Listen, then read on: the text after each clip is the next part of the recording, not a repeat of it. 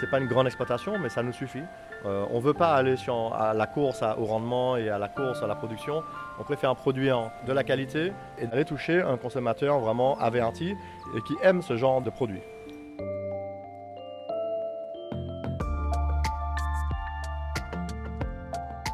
Duga Club Expert vous présente les podcasts Culture Spi, une série originale qui donne la parole aux femmes et aux hommes derrière ces marques de spiritueux et révèle les secrets de leur élaboration.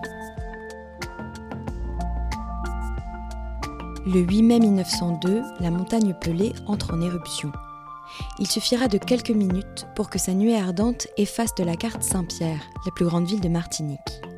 Dans ce drame, Henri Dormois, agriculteur à Saint-Pierre, perd son exploitation et cherche alors activement des terres à reprendre.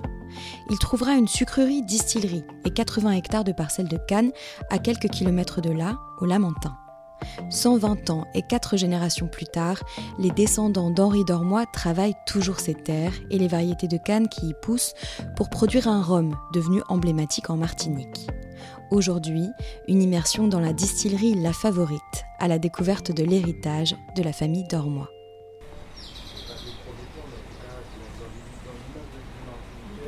Depuis 120 ans, les choses n'ont pas tant changé ici. Le chemin qui mène à la distillerie est mangé par une végétation luxuriante. En contrebas, c'est l'agitation. Le broyage des cannes vient de commencer. Les visiteurs se pressent pour venir voir la fameuse machine à vapeur bleue en action. Franck Dormois, propriétaire de la distillerie La Favorite.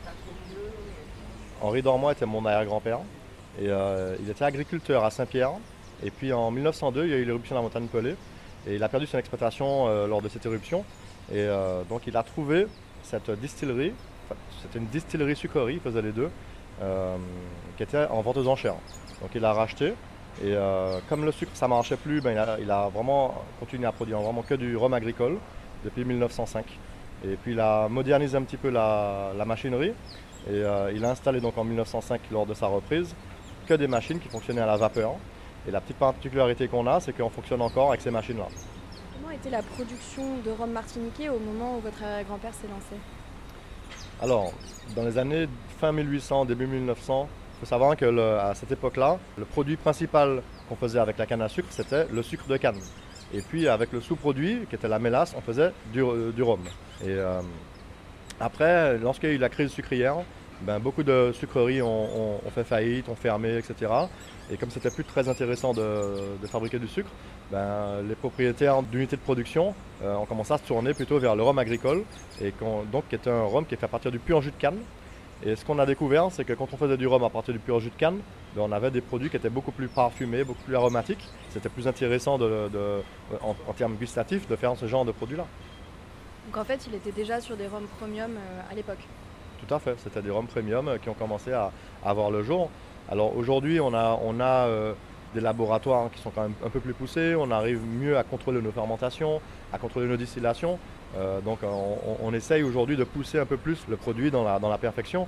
Et donc ça, ça nous permet d'avoir aussi une régularité sur, notre production et sur nos, produits.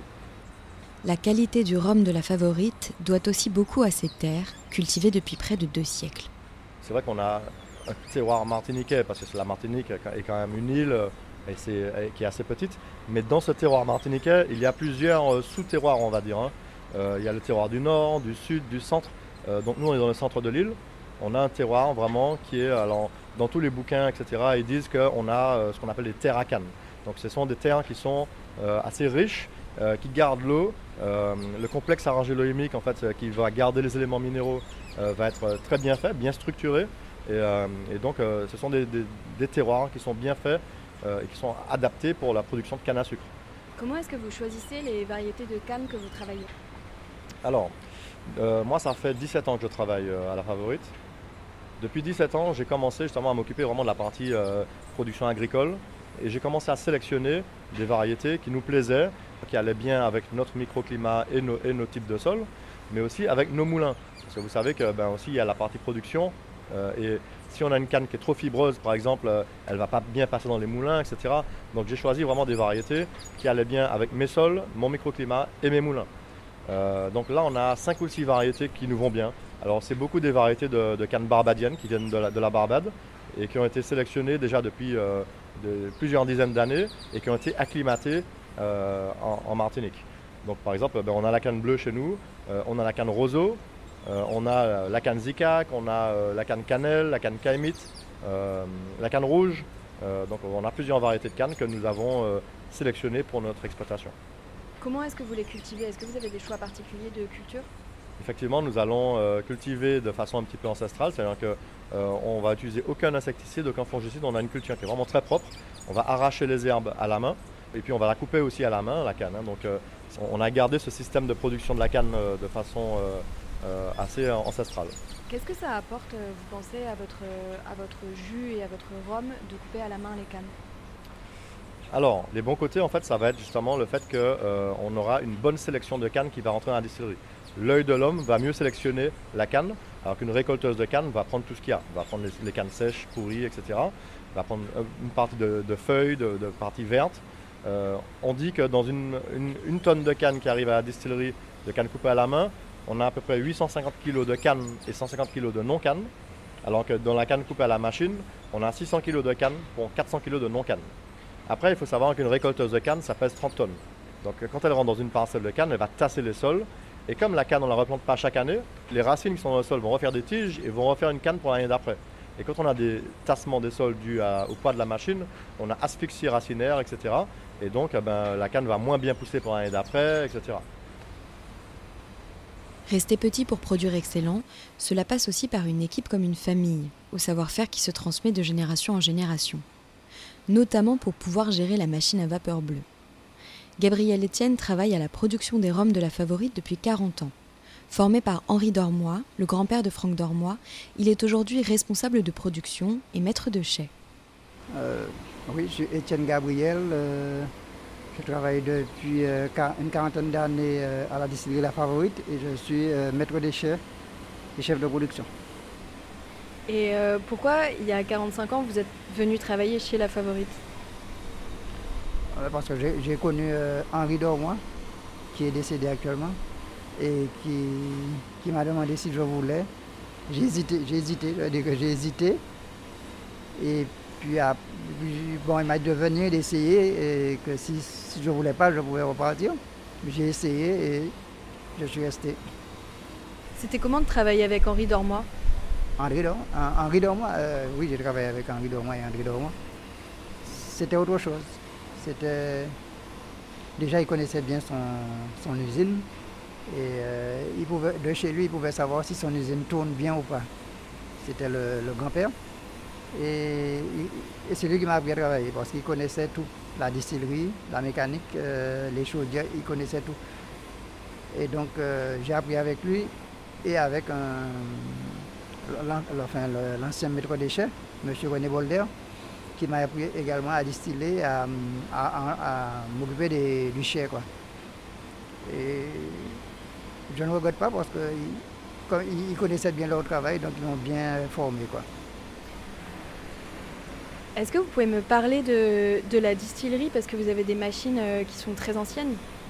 Oui, on a la machine à vapeur qui date de 1900, 1902, je crois. En fait, c'est la plus ancienne, c'est la machine à vapeur. On avait des pompes à vapeur également, mais au fur et à mesure, on, s'est débarrassé des pompes à vapeur. On a des pompes électriques maintenant. Mais c'est surtout la machine à vapeur qu'il faut entretenir, qu'il faut garder, qu'il faut garder euh, que ça fonctionne. Quoi. La machine de broyage à vapeur bleue fait partie de l'âme de la maison, mais marque aussi le rhum. Nous, choisissons de, fonctionner encore avec ces vieilles machines qui datent de 1905 pour plusieurs raisons. Premièrement, la raison écologique, puisqu'il faut savoir que quand euh, euh, on, fait fonctionner des machines à vapeur, eh ben, on a une empreinte carbone qui est très faible. Et puis, euh, on, on consomme très peu d'électricité, etc. Et puis surtout, on retraite notre propre déchet qui s'appelle la bagasse. Donc la bagasse, c'est la fibre de la canne à sucre. Elle va nous servir de combustible pour fabriquer la vapeur et faire marcher nos machines. Et puis, il y a le côté aussi vraiment folklorique, on va dire, parce que c'est vrai que ce sont des machines qui sont vraiment ancestrales et qui sont très très rares. Euh, on a préféré garder ce genre de machines-là pour la beauté euh, des machines. Est-ce que c'est plus compliqué aujourd'hui pour vous de produire avec ces machines-là que si vous aviez eu des machines modernes? Oui, alors malheureusement, euh, c'est plus compliqué parce que c'est vrai que ben, la technologie qu'on aurait eue aujourd'hui, appuyer sur un bouton pour démarrer une machine, c'est quand même plus simple que de faire monter de la pression de vapeur à 8 bars et puis ensuite actionner les machines grâce à une clé spéciale en ouvrant les soupapes d'admission, etc. Mais au niveau qualité, on a vraiment que le pur jus de canne, on n'a pas vraiment ce qu'on appelle le petit jus. Et ça, c'est quand même, au niveau qualité, c'est quand même vachement bien. Donc euh, on a fait le choix justement pour se démarquer des autres euh, de garder cette, machinerie-là, même si les rendements ne sont pas au rendez-vous. Rester artisanal, cela ne veut pas dire qu'on ne peut pas innover. Dans les vieillissements, dans l'éco-responsabilité, dans la manière dont on pense le rhum. Parce que quand la base est bonne, on peut tout se permettre. Vous, personnellement, quel type de rhum est-ce que vous aimez? J'adore les rhums blancs. C'est vrai que les rhums blancs, euh, c'est ce qui définit vraiment notre travail au quotidien. Euh, tous les jours de production comme on a aujourd'hui, euh, j'aime aller, à la, à la distillée, tremper le doigt, goûter vraiment le, travail du quotidien. Et, je, trouve ce, goût-là en fait dans nos rhums blancs. Et c'est vrai qu'on a des rhums blancs qui sont très, très floraux, très fruités, avec un côté vraiment canne à sucre que d'autres n'ont pas. Et depuis, petit, je, je, prends ces, ces odeurs-là, ces odeurs de rhum blanc, de canne, etc. Et donc c'est ce qui me plaît. Mais c'est vrai qu'à la favorite, on aime bien faire des, des millésimes, des brutes de fût, des, euh, des single casques. Euh, on aime bien faire les choses un petit peu euh, voilà, uniques. Quoi. Mais quand on a un bon rhum blanc à la base, eh ben, on a beaucoup de chance aussi d'avoir un bon rhum vieux à la sortie. En fait, vous, vous essayez toujours d'être dans l'expérience, de dire en fait, voilà, il y aura peu de bouteilles, mais ce sera l'expérience d'un du millésime 2018, du, du 4 ans, de ce millésime-là, etc. Alors moi j'aime bien les expériences, c'est mon côté euh, explorateur, ben, justement euh, on a donné ce, nom-là à nos produits. Donc déjà vu que j'aime bien ça, donc j'aime bien faire découvrir aux gens aussi ces, expériences. Et puis c'est vrai que maintenant le, consommateur, euh, il est très averti. c'est des gens qui sont assez poussés dans la, réflexion et dans la dégustation. Qu'est-ce que ça vous fait quand vous imaginez ces bouteilles qui sont par exemple cachetées à la main, qui sortent de votre petite équipe, vous êtes une vingtaine, et qui se retrouvent euh, parfois à l'autre bout du monde euh, sur des tables de dégustateurs. Qu'est-ce que ça vous fait penser à ça? Alors euh, effectivement, ben, là on, commence à avoir des produits qui sont assez reconnus et aimés et, ça, fait, ça, fait chaud au cœur. Quand on voit le travail qu'on fait au quotidien, on voit comment on s'embête à, finalement à régler des problèmes tous les jours, etc. Et, on voit que les gens apprécient nos produits, ben, ça, réchauffe le cœur et ça, donne, ça donne de l'espoir et de l'ambition.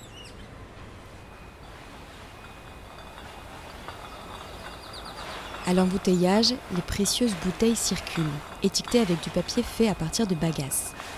Charles et Jessie sont là, ils cachètent à la main. C'est bien le déterminant d'une distillerie familiale. Tout ce qui sort de la favorite est passé entre les mains de l'équipe, ce qui donne ici un sentiment de cohésion extraordinaire. Vous, qu'est-ce que vous aimez euh, Ça fait 45 ans que vous faites du rhum. Qu'est-ce que vous aimez dans la fabrication du rhum dans votre métier? Moi, ce que j'aime, c'est chaque année, il y a le concours agricole et j'aime récolter des médailles. C'est ça mon. C'est pour nous, c'est un, honneur d'être une petite distillerie et quand même de représenter la Martinique avec euh, des médailles d'or en rhum blanc, etc. Ça nous, ça nous fait chaud au cœur. Sûr alors que Gabriel Etienne est bien heureux ici. La favorite enchaîne les distinctions pour ses rhums, notamment pour l'emblématique Flibuste. Donc la Flibuste, euh, c'est un produit emblématique chez nous. Et que, euh, alors il faut savoir que c'est un produit qui est très très vieux. Hein. mon grand-père avait commencé à sortir ce produit-là dans les années 70. Depuis euh, une petite dizaine d'années, les gens commencent vraiment à connaître ce produit-là. D'ailleurs, il a été nommé meilleur homme du monde par le New York Times et ça a fait vraiment effet boule de neige. Les gens ont vraiment commencé à, apprécier ce produit-là et, à le connaître. C'est un produit malheureusement qu'on n'a pas en grande quantité, c'est des petites quantités, puis avec la demande qu'il y a en ce moment, ben, c'est euh, euh, horrible parce qu'il faut, pouvoir contenter chacun et euh, ben, c'est impossible. Hein. Voilà. c'est un produit au niveau aromatique qui, a une palette aromatique très large, qui est très facile à boire et qui plaît beaucoup. En quoi est-ce que le fait que cette entreprise reste familiale, c'est important pour vous? Alors, c'est très important que ça reste familial, simplement parce que, ben, euh, ben justement, il n'y a plus que deux distilleries familiales en Martinique. Hein. donc, euh, euh, déjà pour essayer de, garder ce, système de production familiale, qui est, finalement le système de production ancestral. Hein. donc, c'est important quand même de le garder, vu qu'on n'est plus que deux en Martinique. et puis, moi, vous savez, je suis né dedans. voilà, j'ai 42 ans et c'était ma cour de jeu quand j'étais petit. Donc je pense que j'ai l'amour du, truc. et puis c'est vrai que ben, de père en fils, on, se transmet cet amour-là, etc. J'ai pas envie que, de, perdre ça au niveau de ma génération. Donc, euh, donc j'ai cet amour-là, j'aimerais le garder, j'aimerais le développer et j'aimerais le transmettre à ma fille qui, elle, est déjà passionnée. Elle est tout le temps fourrée à la distillerie, elle est tout le temps là, elle, traîne là, elle connaît tous les employés. Euh, quand il y a des, visiteurs, euh, elle fait la visite elle-même déjà et elle n'a que 8 ans. Donc c'est l'amour du rhum déjà à 8 ans Oui, ben, j'espère qu'elle va le prendre. Et là, elle, aime déjà le métier, on sent déjà qu'elle est passionnée.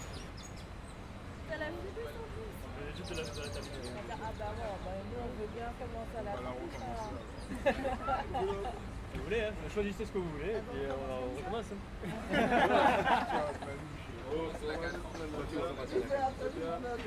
Une distillerie familiale, ça se construit petit à petit, grâce au choix d'un ancêtre qui a élu ses terres comme étant les siennes, avec une équipe fidèle qui fait partie de la famille, une machine séculaire que personne ne souhaite changer, par une petite fille qui fait les visites comme si le rhum coulait déjà dans ses veines, comme quatre générations avant elle. Une distillerie familiale, c'est une composition bien particulière.